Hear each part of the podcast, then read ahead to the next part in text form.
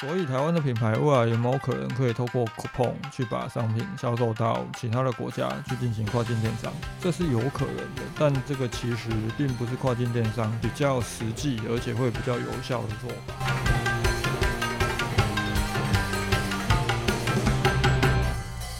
想要能够更有效的在当地打入这一个市场，甚至于有效的将你的商品推广出去，可能比起金流跟物流、资讯流，是台湾的企业更需要去搞定的要素。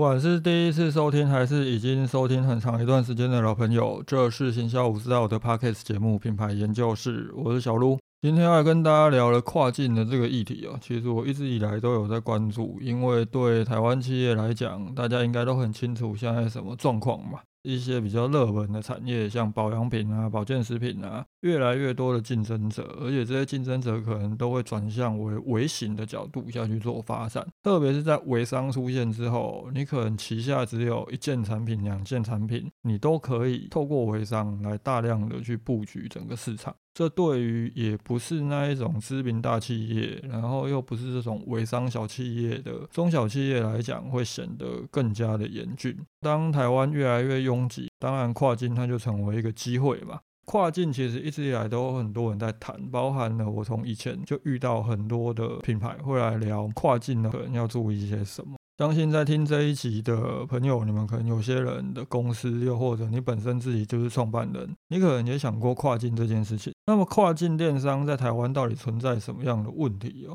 先前我不知道有没有跟大家聊过虾皮在做跨境这一块，他们其实做的很低调啦，最主要都是在跟一些卖家推广。虾皮跨境有一个最大的问题点哦，就是说它虽然提供了一个很方便的管道，让台湾的卖家可以直接去接触到东南亚的一些消费者。你只要有在台湾上架，你有去申请虾皮跨境，它就会自动帮你把你卖场的内容翻译成这一些国家的消费者习惯浏览的文字，会有一个属于你在当地的一个卖场页面。当有消费者提出一些聊聊需求的时候，也会有当地的客服人员去帮你回答一些比较简单的问题。那如果这个问题比较复杂的话，就会来跟你做询问之后再去回答他们。虾皮跨境最大的问题，其实就在于出货的方式，还是台湾卖家收到订单之后，把商品寄到虾皮，接着虾皮统一的寄送到当地。所以它整个物流的时间会拖得非常的长，而且当你的商品存在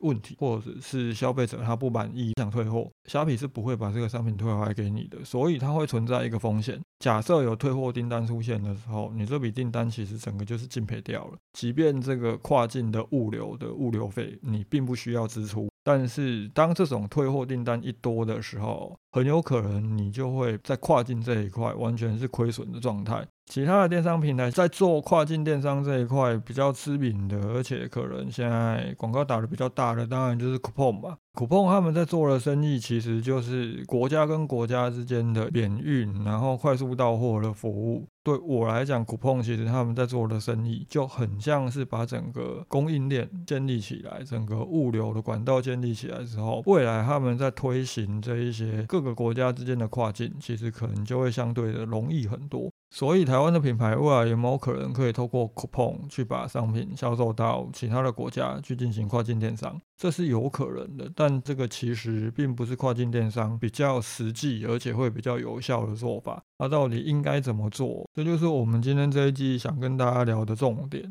那为什么我会兴起想要录今天这一集哦？主要是因为我前一阵子有跟一个跨国网红营销公司有交流，聊了一下，发现到其实他们在做的事情，对于台湾企业想要进行跨境来讲，可能会形成帮助。这部分我后面会来跟大家介绍这家公司啊。你们要觉得这个是业配，其实也不是不行，但是我没有收他们的钱就是了。会想开今天这一集，其实还有一个主要原因，是因为我前一段时间看到一则新闻。那这则新闻就是在讲说，中国的直播电商市场其实还蛮大的。他们除了淘宝有在做直播之外，大家应该平常有在滑 TikTok 的，应该都很熟悉。抖音电商也是建立在直播上面很重要的一个销售模式。但是问题是哦，中国有这么多的直播主，每天都在直播带货，造成了他们的内部竞争太过恶劣。所以开始有一群可能他们本身比较有语文能力的这一些直播主，有些可能本来就是在做外语老师的，那因为中国现在针对补教业有寄出了一些规范嘛，造成他们失业了，他们就转去做直播主，结果发现到哇，直播的市场内部竞争太厉害了，他们根本赚不到钱，所以他们就开始运用自己的外语能力，转向在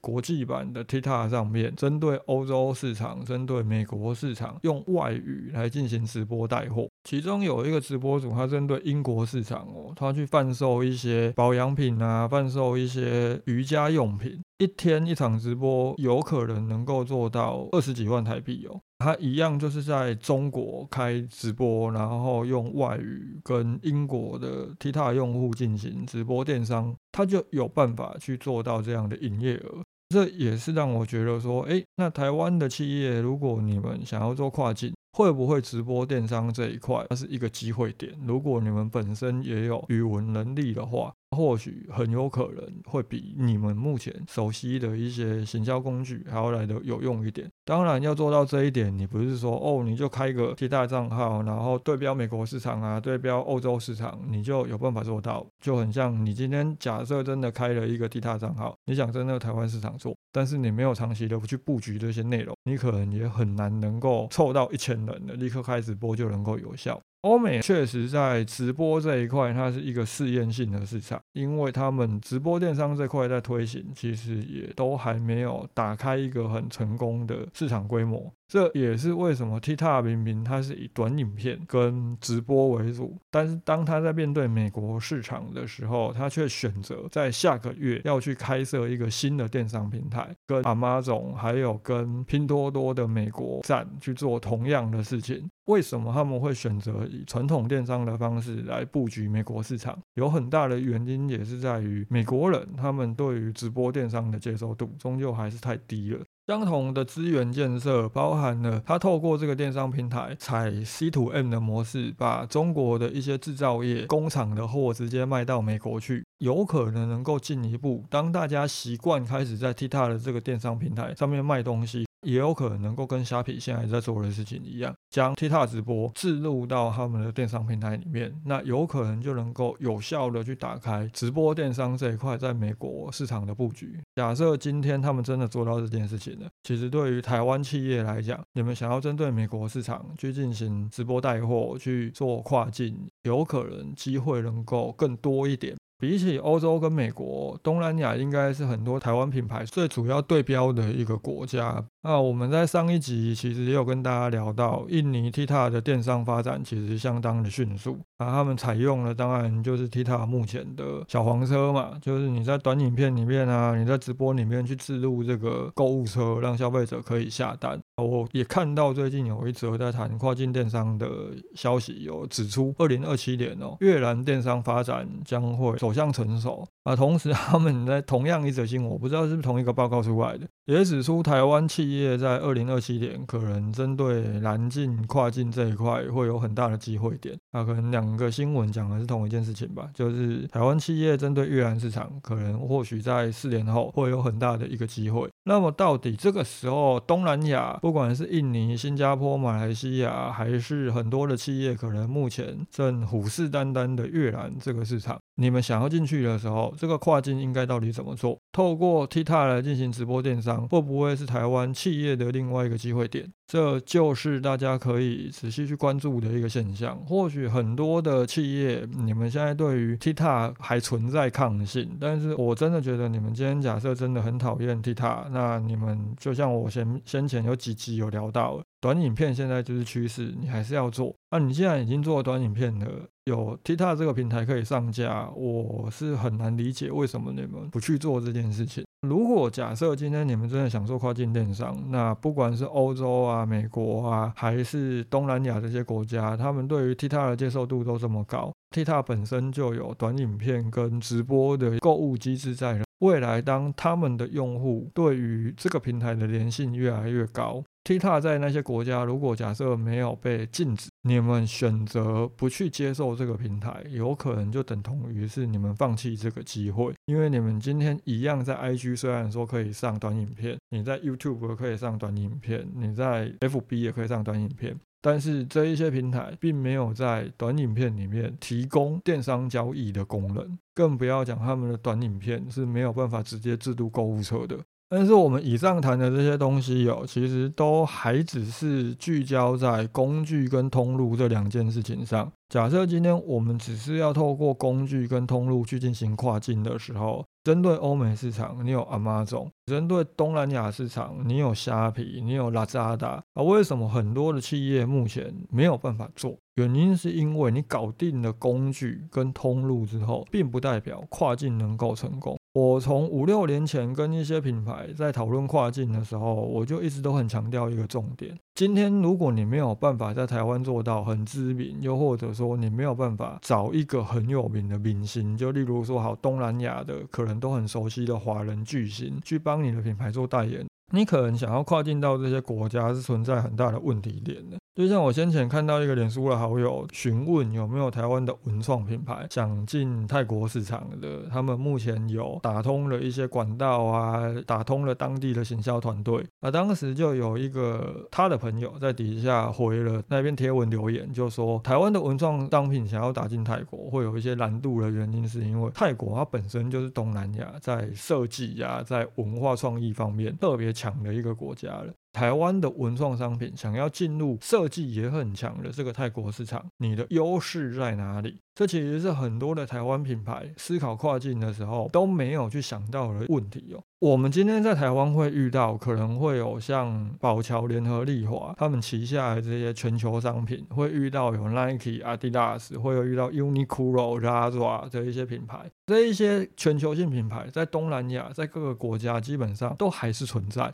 你除了到这些国家之后，还是必须面对这些全球的知名品牌之外，你卖保养品，你卖保健食品，你卖服饰，你卖各种商品，会不会有当地的在地品牌？一定会有。当这些国家的消费者他有全球品牌可以选择，有当地的品牌可以选择，他为什么要选择来自台湾，他连听都没有听过的一个新品牌？这个问题其实才是台湾的企业，你们在思考要跨境到各个国家。首先要先去思考的问题，我们就从零售的三大本质，也就是金流、物流跟资讯流这三个角度来跟大家做讨论好了。这三个要素当中，金流应该是比较没有太大问题的一个方向点呐。其他国家信用卡啊，各种支付方式其实也都很方便的，所以金流这部分并没有太大的问题。金流的这个部分，台湾企业可能要去思考的，你要不要提供更好的服务来为你获得更多的消费者？在物流这一块，可能存在比较大的问题以及迷失。就像我刚刚提到，虾皮跨境电商没有成功的主要原因就在于时间太慢了。假设我要买同样的东西，选择当地的业者可以快速的到货，又或者我可以在两三天之内就到货，那为什么我要去选择跟一个台湾的企业购买一个商品？我可能必须要等一个礼拜才能收到货，而且收到货不满意还没有办法换货，只能退款之后，我再摸摸鼻子，我再去跟其他的卖家买。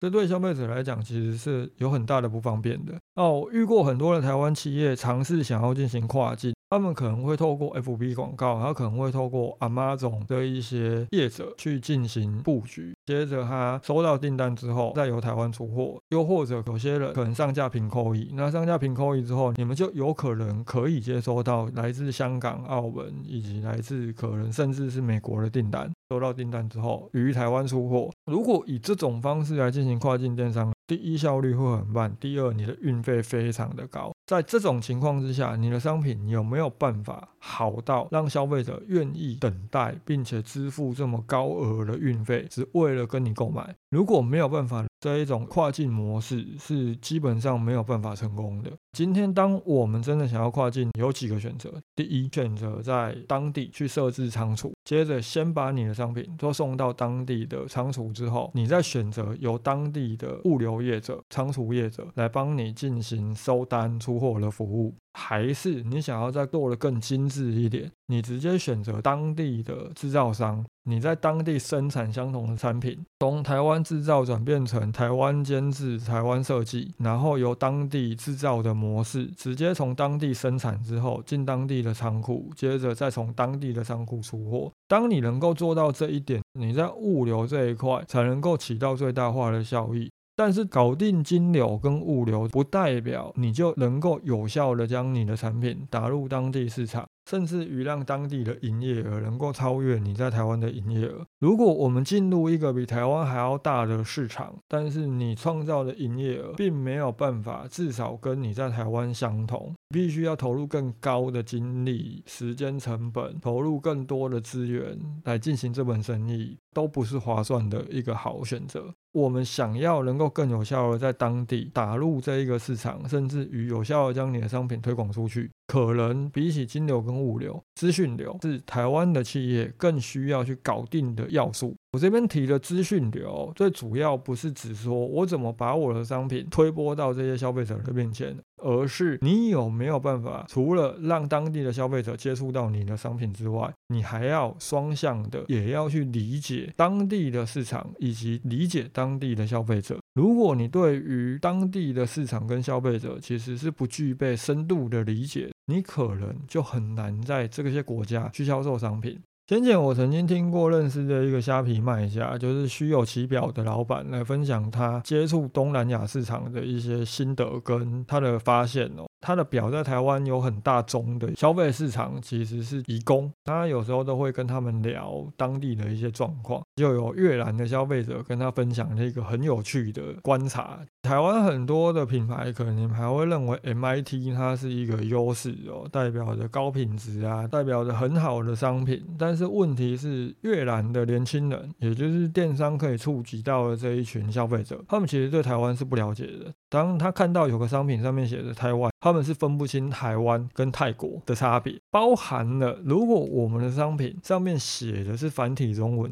越南的这一些电商消费者，他们更分不清中文字繁体跟简体的差异是什么。当他看到中文，还有很大的概率会把你们当做是中国的商品，而中国 MIC 的商品在越南的消费者的心智当中，代表的是便宜。但是这个便宜，它不是建立在 CP 值很高的这种便宜上面，而是商品品质很差的这种便宜上。对于台湾的企业来讲，反而会形成是一种阻碍，包含了越南当地的消费者跟台湾的消费者在品质跟消费的认知上面，还存在着一个很大的歧义点哦。今天假设有一个日本的商品跟一个韩国的商品摆在台湾的消费者面前，可能有很高比例的台湾消费者都会认为日本的商品品质比较好，韩国的商品它可能就是比较偏开价、比较偏便宜的那类商品。但是对越南的消费者来讲，他们一看到商品上面有写的韩文，就会认为哦，这个商品的品质很好。所以，当你是一个台湾品牌，你想要把你的商品销售到越南，可能什么样的卖法对你们来讲会比较有帮助？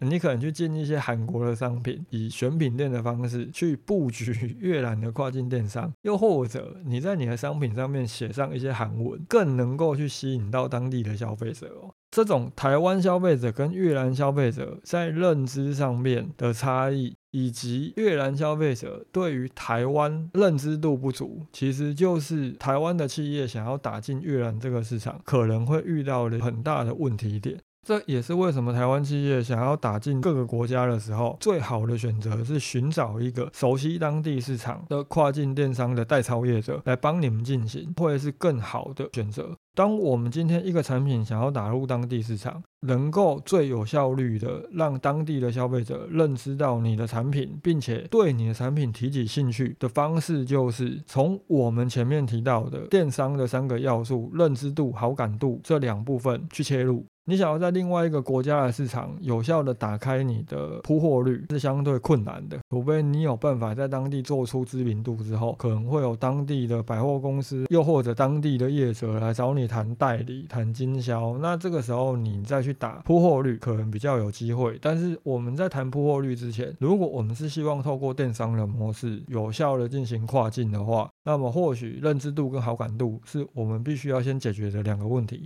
怎么去解决这两个问题？可能网红行销它会是另外一个机会点，特别是如果我们想要透过是 TikTok 直播，又或者是 TikTok 短影片，甚至是我们想要透过当地的社群打开你们的品牌以及产品的知名度，本身在当地就已经掌握了一群追踪者的网红，当然就是最好的传播管道。但是问题来了，该如何有效的去找到这些网红？当很多的台湾企业可能连在台湾找网红都不一定能够找对网红，你如何在完全没有观察这一些东南亚网红、欧洲网红跟美国网红的情况之下，你完全没有追踪他们，你完全不了解他们平常怎么跟粉丝互动，你甚至连他们写的贴文你都看不懂，你怎么有效的找到对的网红来帮你做行销？尤其，即便是东南亚这些国家，他们的网红的追踪人数可能都是台湾顶级网红的好几倍以上，他们的收费一定也都会比台湾来的贵很多。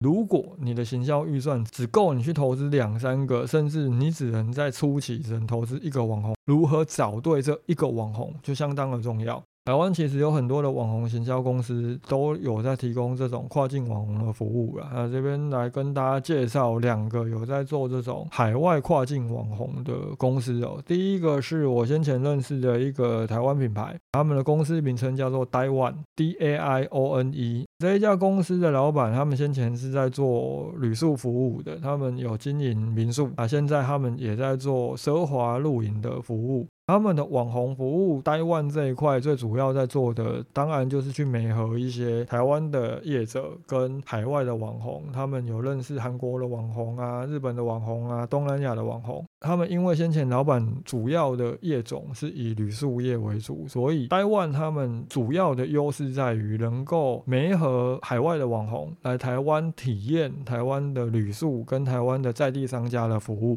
进而透过这些网红，将台湾的这一些在地商家推广到海外去，让这一些海外的消费者，他们想要来台湾旅游，能够将你们的店家以及你们的饭店、你们的民宿当做是他们的首选。而另外一家就是我刚刚前面跟大家聊到，就是我最近跟他们有交流，所以对于跨境电商有起到了一些不一样的想法。这家公司就叫做 BGB 圈粉行销，他们在做的事情其实跟大家很熟悉的一些网红行销公司啊、网红媒合公司一样啊，不一样的地方是他们能够为台湾的企业去媒合一些海外的网红。目前东南亚这一块是他们的主力市场，接下来也会开始去进行日本市场的布局。我在跟他们交流的时候，我也问了一个很犀利的问题啦，我也跟他们说，哎，那现在有这么多的公司都在做网红行销。你们的优势是什么？这也是一种职业病哦，因为我们平常都在做品牌定位嘛，那我们当然会想了解，那你这家公司的优势是什么？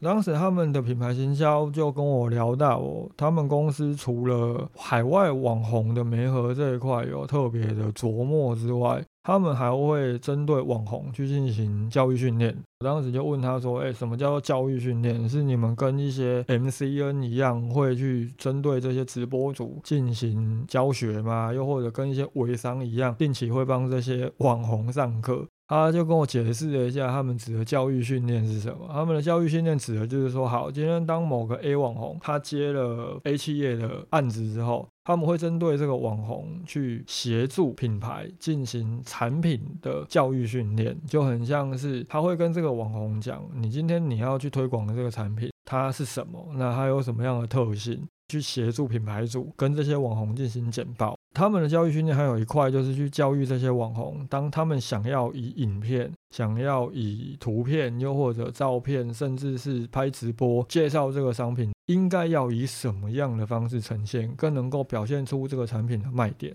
所以，当台湾企业想要去进行跨境电商，那如何找对网红这一块，或许有很多的管道，有很多的媒介可以帮助你们。但是，如何让这一些网红，特别是他是一个外国的网红，能够更知道怎么去销售你的商品，介绍你的商品？一个能够提供完整教育训练的公司，可能对于台湾企业的帮助就很大。如果说今天有一家公司，他只是帮你们找，说，哎，我推荐你可以找这几个越南的网红，找这几个马来西亚的网红。接下来，请你们提供一份产品的简介给他们之后，他们就是交给这些网红。接下来他并不会去针对这些网红，好好的让他们理解这个商品的特性是什么。很有可能就会像台湾很多的品牌在找台湾网红，都把同样一份资料丢给所有的你们想合作的这些网红，最后下场当然就是每个网红讲出来的东西都差不多，都大同小异。如果是在台湾的网红行销这个场景之下，这些台湾网红他们还能够以同样的语言进行沟通。假设今天这个网红他真的比较认真，在语言共通的情况之下，他还可以自己到你们的网站，到你们各个官方平台去收。及他们想要的资料，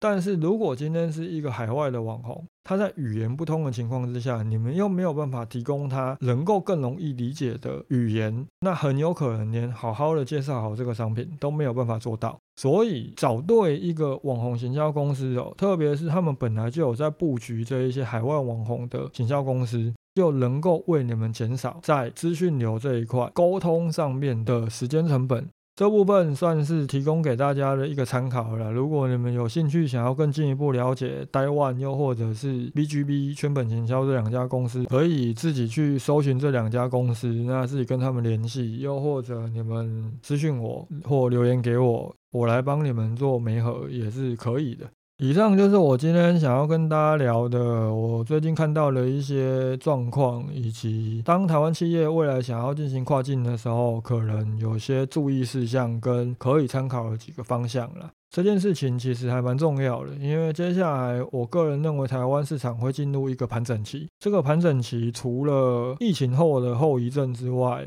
市场缺工跟人力短缺的问题也会造成人力成本会逐渐的上涨。当台湾市场进入盘整期，当然对于能够存活下来的企业来讲，它会形成比较大的帮助了。个人反而觉得，在市场缺工的情况之下，如果你一直以来都是用很少的员工就能维持一定的营业额，或许接下来会是你的一个很大的机会点。但是，我们如何在员工少少的情况之下，除了台湾市场之外，还能够跨境去接触到其他更多的海外市场？这一块就是大家接下来可以好好的去思考该怎么做的未来机会点。今天也跟大家聊到几个可行、可以观察的方向嘛，T 踏或许是一个机会点啊，Coupon 或许是一个机会点。但是跨境它或许对于台湾企业来说会是一个机会点，但是因为海外市场的广度哦，比起台湾还要来的大相当多，所以如果你不懂得如何使用更加精准的方式去触及这些消费者，你还是用在台湾熟悉的这一套 FB 啊、IG 啊，又或者是各种广告工具，不管是 FB 广告还是 Google 广告，你想要透过这些工具就想要去打进当地市场。可能会因为当地的市场广度很大，而且你对当地的消费者也不熟悉，你什么东西都要重新来过，你连广告名单都要重新收集，你可能在前期需要强化推广的这一个阶段，就要烧掉很多你的行销成本，而你烧掉这些行销成本，等同于是赔了一大笔钱去获取你的这些初期的顾客名单，你还有没有办法好好的活过这个初期阶段？所以，怎么去找到一个更加精准哦，甚至于是更加节省成本？以及用少少的人力成本，甚至是你不要在当地布局办公室，你在台湾以台湾为基地，就能够去做到跨境电商。这个就是针对海外跨境这一块，接下来台湾企业可以去思考怎么做，以及如何做，能够让整体的投资报酬率最大化的思考方向。针对今天这一集一样，大家如果有什么问题，又或者想讨论的，都欢迎留言私讯给我。那如果是 Apple Podcast 的听众，觉得今天这一集有帮助你解决了一些问题，也欢迎不吝惜给个五星好评，并留下你对这一集的看法。讨论就到这里，拜。